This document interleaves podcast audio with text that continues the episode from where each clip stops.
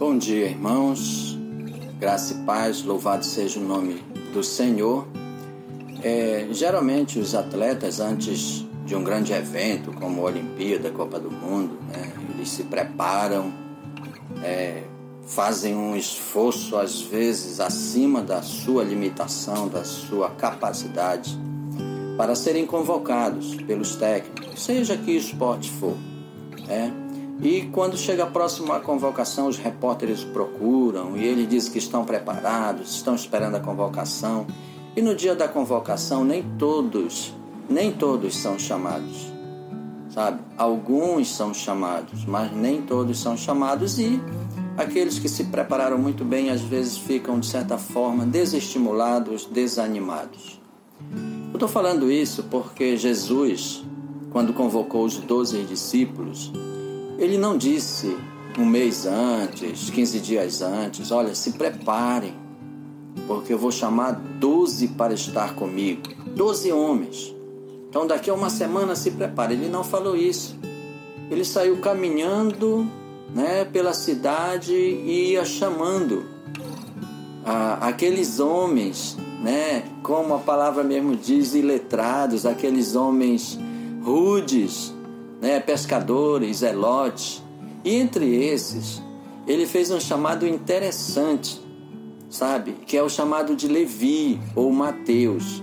Lucas, olha só o Evangelho de Lucas, capítulo 5 e o versículo 27 e 28.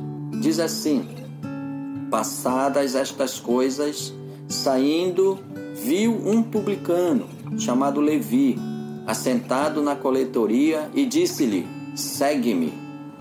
Ele se levantou e, deixando tudo, o seguiu. É, talvez os outros homens que tinham sido convocados, os outros discípulos, tenham estranhado esse chamado de Jesus. Poxa vida, chamou um publicano, camarada que cobra imposto do seu povo e às vezes cobrava até a mais do que era devido, né? Estranharam aquilo, mas para Jesus não houve estranheza alguma. Talvez o que eles se perguntaram, a gente talvez se pergunte também: o que Jesus viu em Mateus? Seja o que Jesus viu em Mateus, ele viu alguma coisa naquele cobrador de impostos. Ele viu alguma coisa. Mas o interessante é que Mateus ouviu a convocação de Jesus, uma convocação pessoal. E o texto é muito claro. Ele se levantou, se levantou e deixando tudo o seguiu. Ou seja, ele seguiu a Jesus e nunca mais voltou para a coletoria.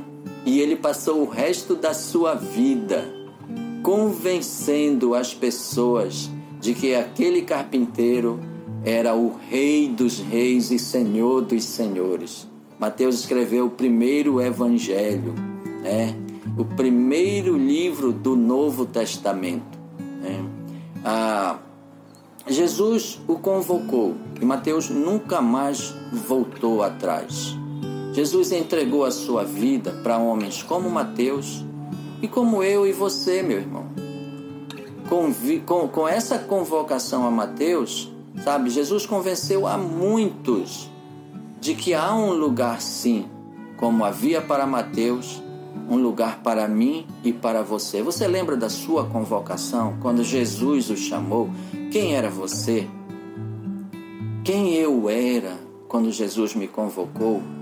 Se eu merecia de fato ser convocado pelo Senhor? O fato é que Jesus convocou porque ele sabe que ele pode transformar a vida das pessoas. Mas para isso, assim como Mateus se levantou, o texto diz, e nunca mais voltou para aquele lugar, assim também, quando nós assumimos esse compromisso com Jesus, nós nos levantamos de onde nós estamos, saímos do nosso lugar e nunca mais voltamos para a antiga vida. É uma nova vida com Cristo. Pense nisso, meu irmão. Tenhamos um bom dia e que Deus nos abençoe.